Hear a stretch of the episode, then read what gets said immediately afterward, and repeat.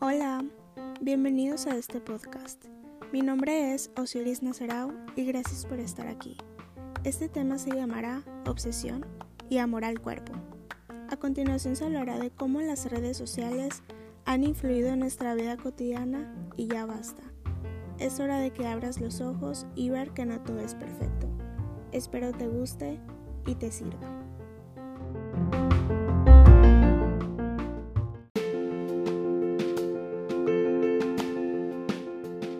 El día de hoy vengo a platicarles de cómo muchas personas hemos pasado por la obsesión de tener un cuerpo perfecto por las redes sociales y por las personas que nos influencian o seguimos en Instagram, y las razones para tener un amor propio y amor a nuestro cuerpo.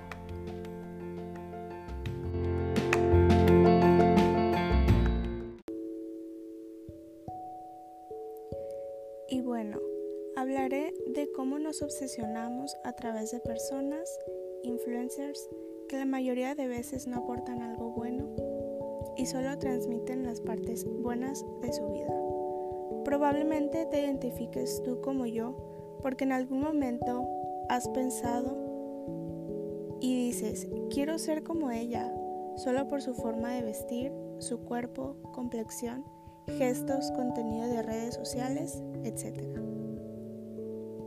Todos o la mayoría hemos estado en ese punto y es importante hablar de eso ya que es un tema delicado y a tratarse, porque tanto hombres como mujeres, donde estamos tan obsesionados con un cuerpo que muchas veces no es real y solo nos estamos dañando al creer que es todo lo que somos, y si no lo tenemos, no seremos felices. Igual que tu felicidad es tener un cuerpo bonito.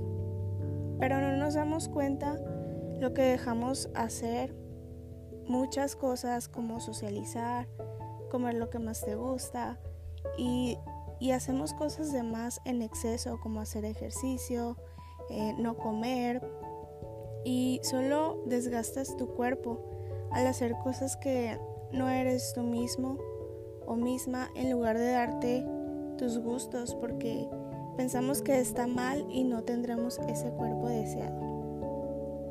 Y bueno, no eres el único que pasa por eso, sino que también nutriólogos profesionales en estos temas han pasado por esa obsesión al cuerpo, llevándote a trastornos alimenticios, eh, ya que somos seres humanos y tenemos y podemos corregir eso. 80 de cada 100 personas en el mundo no se sienten a gusto con su imagen corporal ya que cada vez está más presente en las consultas de psicología.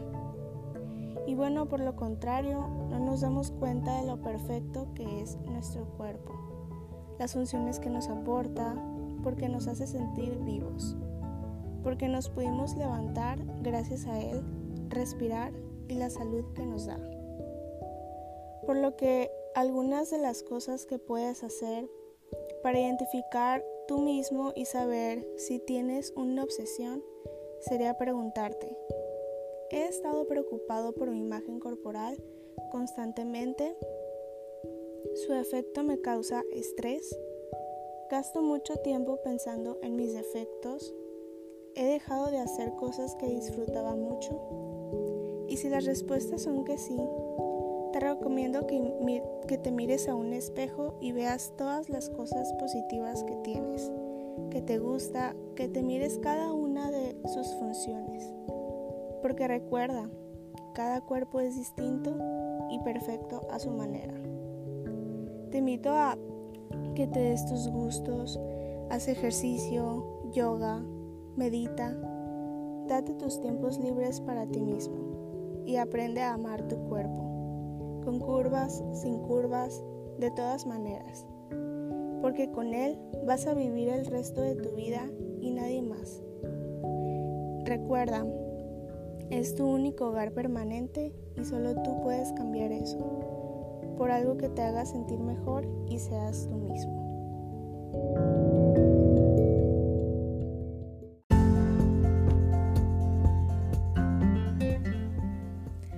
Bueno, con esto concluyo.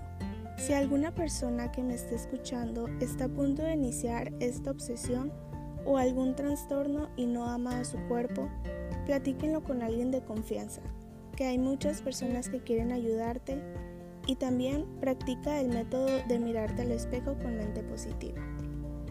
Y muchas gracias por escuchar, espero y te haya servido y hayas reflexionado un poco con este podcast.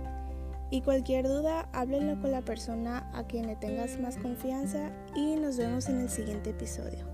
Bye.